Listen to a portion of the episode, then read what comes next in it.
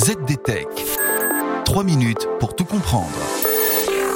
Bonjour à tous et bienvenue sur le ZDTech, le podcast quotidien de la rédaction de ZDNet.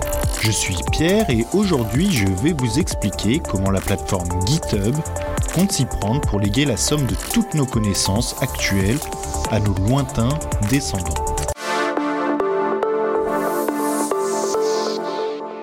Pour la direction de GitHub, il y a urgence à revoir notre modèle d'archivage de données. Une quantité inquiétante de connaissances mondiales est actuellement stockée sur des supports éphémères, déplorait ainsi récemment John Evans, directeur fondateur du programme d'archives de GitHub, lors de la conclusion d'un projet pour le moins atypique et pourtant primordial pour la sauvegarde du génie humain. Baptisé Arctic Code Vault, ce projet se matérialise en gros par une boîte en acier de près de 1,5 tonnes recouverte de gravures générées par l'IA.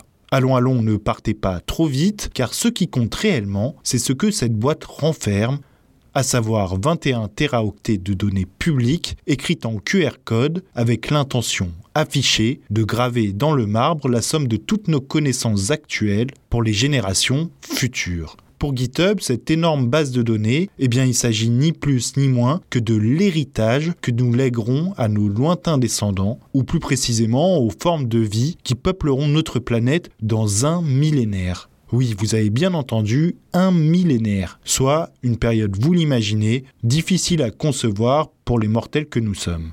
L'ensemble de ces données sont enterrées depuis le mois de juillet dernier à 250 mètres de profondeur dans une ancienne mine de charbon située dans une montagne du Svalbard en Norvège un endroit au climat glacial du fait de sa proximité avec le pôle Nord, qui comporte, pour la petite histoire, l'avantage considérable d'être situé à proximité de la réserve mondiale de semences, elle aussi enterrée au Svalbard. Notre espoir est qu'en stockant et en indexant des millions de dépôts, nous aurons capturé un échantillon précieux du monde du logiciel moderne indique-t-on du côté de GitHub. Reste maintenant à savoir si un des géants actuels du numérique existera encore dans 1000 ans, lorsque ces données critiques pour la survie du génie humain actuel verront de nouveau la lueur du jour. Et voilà, normalement on a fait le tour du sujet. Pour en savoir plus, rendez-vous sur zdnet.fr et retrouvez tous les jours un nouvel épisode du ZDTech sur vos plateformes de podcast favorites.